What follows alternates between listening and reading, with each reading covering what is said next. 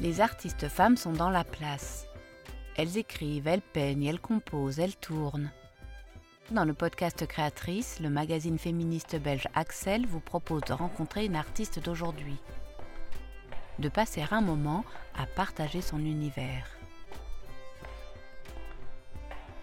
On entre euh, par la rue Goffard, le 7A, et dès la porte d'entrée, on a une vue sur le patio. Autour de là, il y a le, couloir qui mène euh, au bureau de production, à la billetterie. Si on continue, on accède euh, au bar. On rentre dans la salle qui a une partie où on peut voir le patio aussi. Donc vraiment, tout le rideau est articulé autour de, de ce patio. Et les gens s'arrêtent, ils regardent, ils rentrent, ils demandent, tiens, c'est quoi ici, etc petit à petit, on fait connaissance avec les voisins et euh, c'est vraiment euh, très positif et très joyeux, toutes ces rencontres. Ce passage ici au rideau, pour moi, c'est un peu... Euh, quand on commence à rédiger, quand on est comme moi, artiste, qu'on ne fait pas partie du Serail, puisque moi je viens d'une famille, je, viens de Corée du Sud, hein, je suis née à Séoul, de l'autre bout de la terre. J'ai atterri euh, en Belgique, euh, en Wallonie, dans une famille d'agriculteurs. J'ai grandi dans une ferme. J'ai fait des études euh, sciences maths. Rien, absolument rien ne me prédestinait à être aujourd'hui ici. Et puis, un pas après l'autre, on rentre dans, ce milieu du théâtre, on rentre dans le domaine de la création au sens large. On concrétise des rêves les uns après les autres, du plus petit au plus grand. Hein. À un moment donné, on se dit aujourd'hui, est-ce que j'ose prétendre à diriger un lieu? Est-ce que je suis à la hauteur? Est-ce que j'ai mes chances? Et après, il y a tellement de, d'envie qui vous porte, que ce soit pour défendre la création, que ce soit pour accompagner des artistes. Voilà, je crois avoir toujours euh, alors peut-être pas, pas tout de suite, pas quand j'étais comédienne où je voulais jouer point à la ligne. et puis ça, l'accès a été difficile euh, parce que j'ai une tête d'asiatique et que les choses sont ce qu'elles sont encore aujourd'hui, même si ça bouge, mais euh, c'est pas évident. Euh, d'accéder à des rôles intéressants, d'accéder à, du travail. Si on ne l'initie pas soi-même, c'est vraiment pas évident. Et donc, quand on se met à, à en discuter avec les proches, les gens de confiance, nos gens. et que en face de soi, on a du répondant. On se dit, mais oui, vas-y, c'est tout à fait pour toi, pourquoi pas, vas-y, oui, c'est une bonne idée. On commence à y croire et euh, en tout cas pour moi, il y a quelque chose qui m'a paru euh, évident. Là où j'en étais, à ce moment-là, c'était pour moi. Je me suis dit, je peux construire quelque chose dans cette maison-là et il faut que je réponde à cet appel. Voilà, ce dossier, je l'ai écrit euh, avec tout mon cœur, le plus sincèrement, le plus honnêtement possible. Voilà. En plus, ah, c'était en plein confinement, donc euh, c'était vraiment étrange parce que je suis passée euh, aux urgences en pleine crise sanitaire. J'ai fait une crise d'asthme. Mais c'était la, première vague et donc il y avait une peur, une angoisse terrible autour de ce virus qu'on connaissait encore peu. je me suis retrouvée aux, urgences, puis en chambre de confinement. À la base, ce n'était qu'une crise d'asthme assez grave, mais je me suis retrouvée euh, dans ce contexte surréaliste de fin du monde, à rêver un monde, à du possible, à de la construction. Mon dossier de candidature pour euh, la direction euh, générale et artistique du Rideau à Bruxelles commençait comme ça, mai 2020, au cœur d'un confinement planétaire. Et voilà, en juin 2020, j'ai le jury a choisi le projet que j'ai présenté parce que il s'agit avant tout d'un projet qu'on propose à une maison de théâtre. Et euh, je suis rentrée en fonction en septembre 2020. Ce rêve, c'était le fruit de nombreuses discussions, de nombreuses heures de réflexion, de toute une somme d'expériences, de constatations aussi accumulées pendant mon parcours d'artiste. Et voir que un jury de sélection qui était quand même composé de 16 personnes, ce n'est pas rien, y croit et vous disent tu peux travailler à réaliser ce rêve. c'est une joie inouïe. Plus euh, cette désignation, elle a été accompagnée euh, véritablement, je pense, d'une liesse. Il y a eu euh, beaucoup de réactions hyper positives, enthousiastes, de gens de tous horizons que je ne connaissais pas forcément. Voilà, ça a été porteur de joie. C'est le bon mot. oui.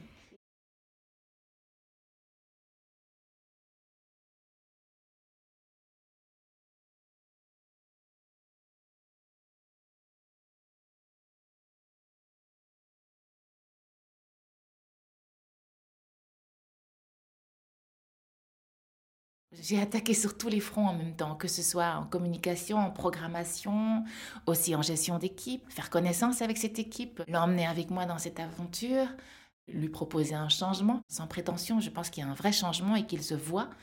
Et aujourd'hui, euh, on est 16 euh, permanents. Il y a régulièrement des extras qui viennent euh, suivant les missions, suivant les projets, suivant les arrêts maladie, parce qu'il faut en parler, ça aussi, il y en a eu. Ça n'a pas été simple. Deux ans de confinement, deux ans où des valeurs sacrées ont disparu. Je pense à la valeur sacrée de la représentation. Je veux dire, avant la crise sanitaire, on avait 42 fièvres, on se pourrait être médoc, on venait jouer. Aujourd'hui, on n'est qu'à contact, on arrête tout. Comment, à l'intérieur de ça, on remet du sens, on redonne du sens aussi au public? Qui a eu un peu de mal parfois à revenir, euh, à retrouver ses habitudes de chemin vers le théâtre, vers la rencontre, vers le contact, vers le lien.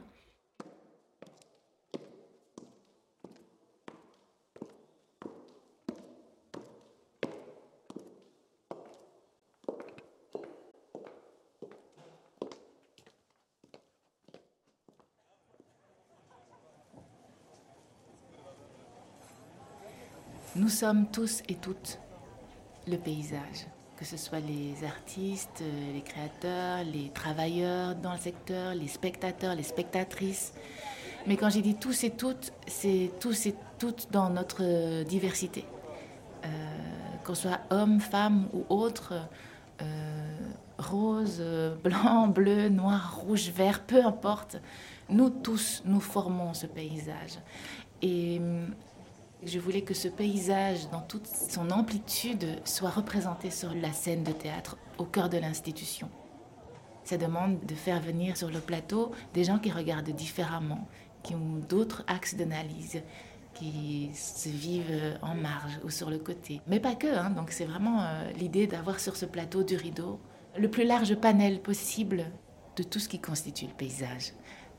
Et puis, euh, bah, ce qui est génial, c'est que là, aujourd'hui, euh, comme j'essaie de soutenir au maximum les écritures euh, contemporaines, les écritures que j'appelle les écritures de la relève, toutes celles de ces auteurs et ces autrices qui disent les, urgences, les doutes, les angoisses, les réflexions, les nécessités d'aujourd'hui, je découvre des perles, évidemment. Et tout ça, tout me nourrit.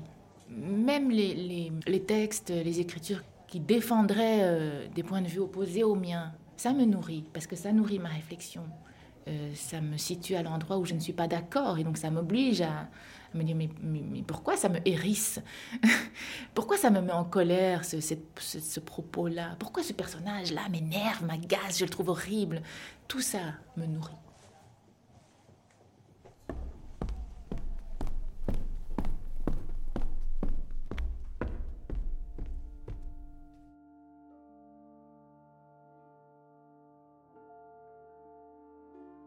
Dans le pavillon, M. Wang mit le couvert et posa le kimchi et les autres plats d'accompagnement sur la table.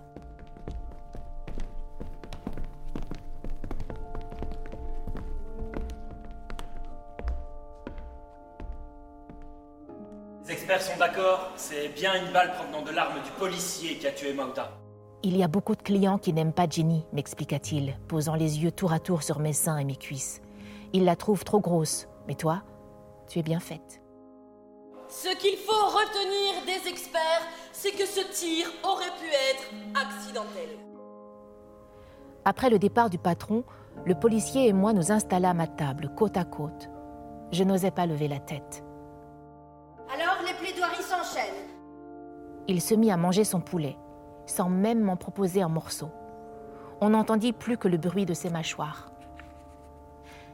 Il paraît que c'est ta première fois, finit-il par me demander. Je suis Cathy Minjung. Je suis euh, la directrice du rideau à Bruxelles. Je suis surtout par ailleurs euh, autrice, comédienne, euh, metteuse en scène. D'aussi loin que je me souvienne, dans la cour de récréation en primaire, je faisais déjà des petits spectacles. Je demandais à rester en classe avec quelques copines à la petite récré de 10 heures pour préparer le grand spectacle qu'on allait donner à la grande récré de la pause de midi. Je lisais énormément, je lisais même la nuit à la lampe de poche parce qu'il fallait dormir. En cachette, euh, je lisais des livres que j'avais été prendre à la bibliothèque. C'est vrai que j'ai toujours été quelqu'un petite fort fort euh, dans mes pensées, à m'imaginer des tas de choses, à me raconter des tas de vies, des tas de mondes, euh, à réfléchir sur, sur beaucoup, surtout pour travailler, par exemple, j'ai besoin d'être au calme total, sans aucune sollicitation, parce que tout est matière à, observation, à histoire possible. Et, donc, j'ai vraiment besoin de m'isoler très fort pour me concentrer. Euh, je viens de Corée du Sud, j'ai été adoptée. Euh, j'ai, voilà, j'ai grandi dans un environnement qui n'a pas toujours été simple. Et donc, euh, depuis toujours, ce besoin de comprendre, besoin de comprendre les injustices, besoin de comprendre le bonheur, le malheur, besoin de comprendre ce qui m'arrive, ce qui arrive aux autres, besoin de comprendre euh, comment la relation en arrive là. Alors aujourd'hui, j'ai les mots pour dire tout ça, mais j'ai toujours été en quête de ça depuis toute petite. Ça, m'a toujours empêché de dormir, ces questionnements-là. Et puis euh, les sciences, les maths, parce que euh, j'adore. Les sciences racontent la vie, les maths racontent la vie. En fait, tout raconte la vie.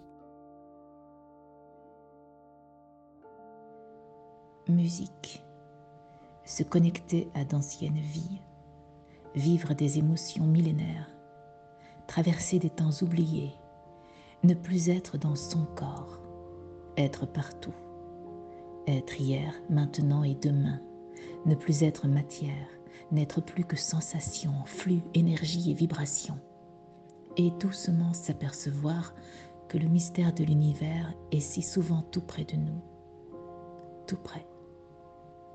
Certains humains sont des comètes. J'en ai quelquefois rencontré.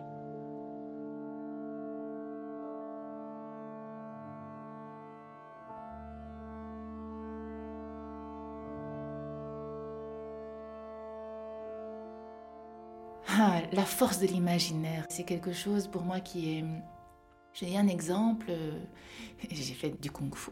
Et il y avait une chose euh, qui me frappait à ce moment-là, c'est que pour faire une figure compliquée, j'avais besoin de m'imaginer capable de la faire.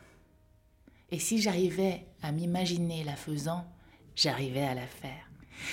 Et le théâtre, pour moi, a cette puissance-là. Tu peux imaginer d'autres mondes, d'autres possibles, d'autres réalités, d'autres narrations. Et à partir du moment où tu les imagines et tu les racontes sur un plateau de théâtre ou dans un texte, elles existent. Donc ça, ça a été un parcours. Et puis, euh, puis il y a une curiosité, une curiosité, un besoin de comprendre. Donc euh, j'ai fait des études de lettres parce que j'étais bien consciente qu'en venant de sciences maths, j'avais de grosses lacunes en termes de littérature et de culture. J'en ai toujours. Hein. Euh, et donc voilà, j'ai fait un peu d'académie à côté et puis euh, très vite je me suis présentée au Conservatoire de Bruxelles, j'ai été reçue et puis là voilà, j'ai très vite commencé à jouer euh, dans des grands théâtres. de fil en aiguille, donc projet après projet et puis du jeu aussi beaucoup en France. J'ai un peu disparu des, des scènes de Belgique, c'est étonnamment. J'étais beaucoup plus travaillée en France et pas mal pour le cinéma et la télévision. Très vite, j'ai eu envie d'écrire, de monter des textes euh, moi-même. Et donc, euh, j'ai créé ma compagnie, Billy on Stage, avec laquelle j'ai porté un premier euh, projet qui s'appelle Les Bonnes Intentions. Un projet qui a, je pense, eu une portée significative dans le domaine de l'adoption internationale.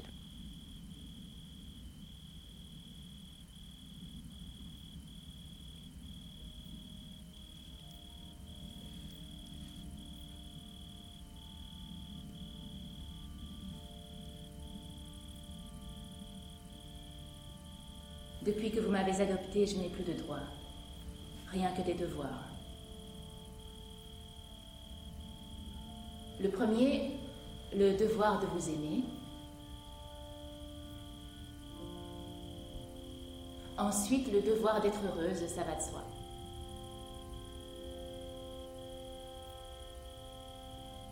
Mais je ne souris pas assez à votre goût. La provocation.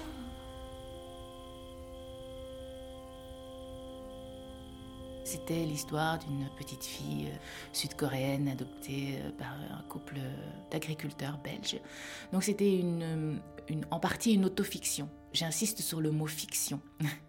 parce que c'est toute ma raison de créer, en fait, c'est faire de la fiction. Même si je pars de faits réels, si je, je récolte beaucoup de documentation, de témoignages, au final, sur le plateau, ce que je, veux créer, c'est de la fiction. Et euh, c'était justement déjà un récit qui voulait donner une autre pensée. C'est-à-dire que c'était donner la parole à l'enfant adopté venu d'une terre étrangère plutôt qu'aux parents adoptants. Donc voilà, c'était avant l'heure et je pense que c'est pour ça que ça a changé la donne dans les récits euh, d'adoption. Ça a permis de ouvrir la voie. D'ailleurs, je pense que c'est le titre d'une œuvre d'Amandine Gay qu'elle a produite euh, plus tard. Quand Amandine a réalisé et a lancé ce mouvement, elle a demandé à me rencontrer parce qu'elle avait lu cette pièce. Cette pièce, c'était euh, un geste posé dans ce qu'on appelle aujourd'hui le mouvement de décoloniser les arts. C'est-à-dire que, bah oui, il y avait ce constat qu'il n'y avait que les Blancs qui adoptent des enfants euh, venus d'Afrique, d'Asie, d'Amérique latine, d'ailleurs, suivant les conflits géopolitiques. Hein. Le mouvement, il a pris son envol aujourd'hui, il se déploie. Et je suis moins impliquée en termes de militantisme dans cette parole-là, dans cette analyse-là parce que voilà, j'ai mûri, j'ai grandi, des choses sont passées et que je suis plus aujourd'hui dans, quelque chose de plus large, dans une réflexion qui est sans doute, je l'espère, en tout cas moins binaire. Et euh, tout au fil de mon parcours, évidemment, il y a des questions, euh, on va dire, plus politiques liées au, métier d'actrice, de créatrice, qui se sont posées. Il y a eu plein de, mouvements qui se sont développés et fort heureusement, euh, ne fût-ce que pour l'égalité femmes-hommes, c'est la base pour moi. Hein. Je ne fais que citer Taubira hein, quand elle dit que c'est la première inégalité due à un fait de nature. En discutant aussi avec les quelques autres créatrices que j'ai pu croiser, qui étaient encore rares, je pensais qu'elles étaient rares parce que je ne les croisais pas dans les circuits traditionnels. Euh, je me suis rendu compte par la suite qu'en fait, non, nous étions nombreuses et c'était rassurant. Sont venus avec ces mouvements et mon implication dans ces mouvements toute une série de vocabulaire et aussi toute une série de constats. Je ne m'étais jamais euh, dit, tiens, c'est bizarre. Très vite, je me disais, mais c'est parce que n'étais pas assez bonne, c'est parce que tu n'as pas assez bien écrit ton truc, c'est parce que tu n'as pas bien, assez bien défendu le rôle. Jamais c'est normal. Comment veux-tu qu'une Asiatique joue dans une histoire de famille euh, euh, si euh, le rôle de la maman et du papa sont distribués à des blancs, c'est évidemment, c'est normal, c'est pas pour toi. Enfin, je l'avais assimilé, je l'ai toujours assimilé. Moi-même, aujourd'hui, j'ai tout un travail de déconstruction à faire de ces choses que j'ai prises comme normes, que j'ai prises comme euh, acquises. Aujourd'hui, moi-même, je dois réfléchir et déconstruire ça. J'ai participé moi-même parfois à la construction du cliché en acceptant des rôles de, serveuse ou de prostituée asiatique. Moi-même, j'ai participé à ça. Euh, et donc moi-même aujourd'hui, je dois aussi faire ce travail de déconstruction-là. Alors après, voilà, je ne suis pas une victime non plus, quoi. Mince, merde, quoi. Euh, voilà, je veux dire, euh, j'ai autre chose à faire aujourd'hui que de constater l'injustice. J'ai autre chose à faire que de dire, oh, c'est pas juste parce que je suis une femme d'origine asiatique. Je ne veux plus être là-dedans. Aujourd'hui, je veux tracer ma route, je veux construire ce que j'ai à construire avec ceux et celles avec qui je dois construire ces choses. Mes premiers gestes de création étaient habités par cette colère. Je, le dis sans, honte et tout à fait en toute franchise. Cette colère-là, c'est ce vraiment ce qui m'a ce qui m'a porté pendant toutes les premières années de métier jusqu'à jusqu'à très tard. Euh, peut-être euh, jusqu'à ce que je devienne maman.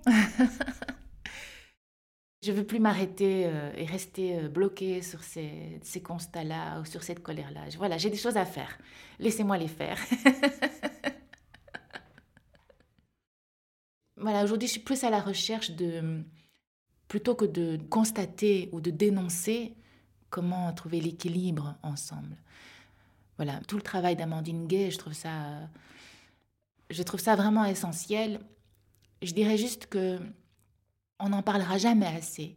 On ne réfléchira jamais assez à ces questions de domination, à ces questions euh, coloniales, mais je dirais qu'il y a une place pour chaque chose. Il doit y avoir des espaces de parole pour continuer à constater, à dénoncer, à réfléchir. Il y a encore tellement de, colère et elle est légitime. Il faut l'entendre, il faut l'écouter, il faut donner la place pour qu'elle puisse s'exprimer. Euh, voilà, je ne dis pas du tout qu'il ne faut pas, hein, mais pas sur un plateau qui est justement l'endroit précieux. Oh, il en reste tellement peu des endroits précieux comme ça où on peut rassembler, on peut se rencontrer et tenter de se comprendre, tenter de se rendre compte qu'on est les mêmes, qu'on partage des choses ensemble. Donc ces lieux-là qui deviennent de plus en plus rares, il faut les préserver vraiment. Sur le plateau de théâtre, pour moi, la place, elle est à l'imaginaire, à la poésie. Et donc, oui, une pièce de théâtre qui aborde d'une certaine manière, sans être forcément militante, ces thématiques-là, oui, pourvu qu'il y ait récit, pourvu qu'il y ait narration, pourvu qu'il y ait fiction à côté des débats, etc. Évidemment, il faut, il faut les deux.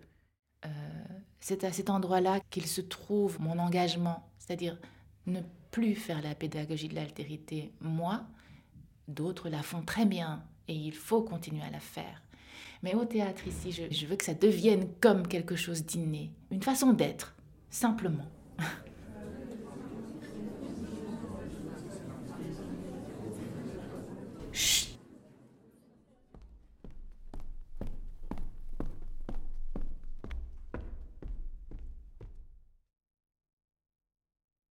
Avant d'arriver au théâtre, j'ai eu la chance de tourner dans une super grosse production euh, anglaise, américaine et française, une série pour Netflix, euh, The Serpent. Donc c'était un peu la, friandise avant de, de, rentrer dans cette vie qui, que je savais qui allait changer. Ça commence à me démanger d'écrire. Merci Cathy pour la rencontre. Cathy Mignon Levez le rideau pour que le récit soit.